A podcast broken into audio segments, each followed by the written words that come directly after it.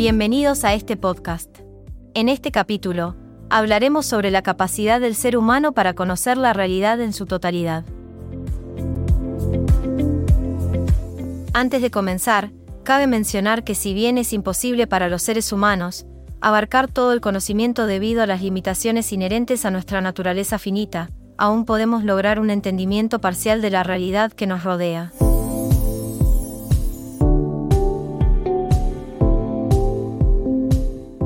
Esta idea se basa en la noción de que la naturaleza humana es intrínsecamente limitada en términos de comprensión y cognición. Entonces, hay que reconocer que existe un límite inherente a nuestra capacidad de conocer, lo que implica que no podemos aspirar a comprender absolutamente todo.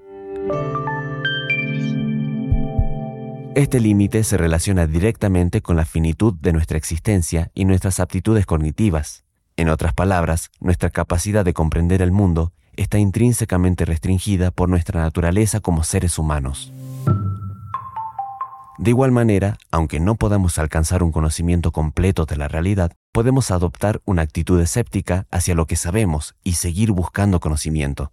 Esta búsqueda constante es lo que distingue a la humanidad y le da dinamismo al proceso de adquisición de conocimiento.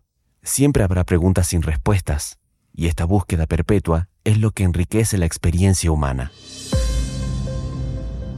La limitación del conocimiento humano se relaciona con nuestra naturaleza finita, lo que significa que no podemos abarcar todo el conocimiento. Pero esto no debe desanimarnos. En cambio, debemos abrazar la duda y la búsqueda constante de respuestas como un motor para el crecimiento intelectual y la comprensión del mundo que nos rodea. Por ejemplo, a lo largo de la historia, las corrientes filosóficas han abordado esta cuestión de manera diferente.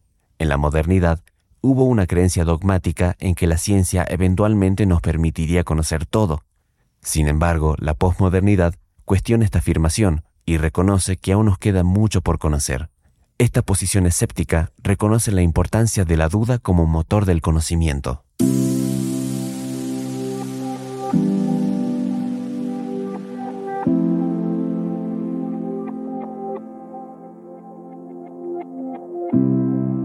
Como resumen general de este episodio, vamos a entender que estas reflexiones sobre el conocimiento tienen relevancia en la educación universitaria y en la vida cotidiana. Esto invita a los alumnos a aplicar estas ideas en sus campos de estudio y a utilizar el diálogo y la discusión como herramientas para profundizar en la comprensión del conocimiento y la realidad. La filosofía se presenta entonces como una herramienta para abordar estas cuestiones y enriquecer nuestras perspectivas sobre el mundo que nos rodea.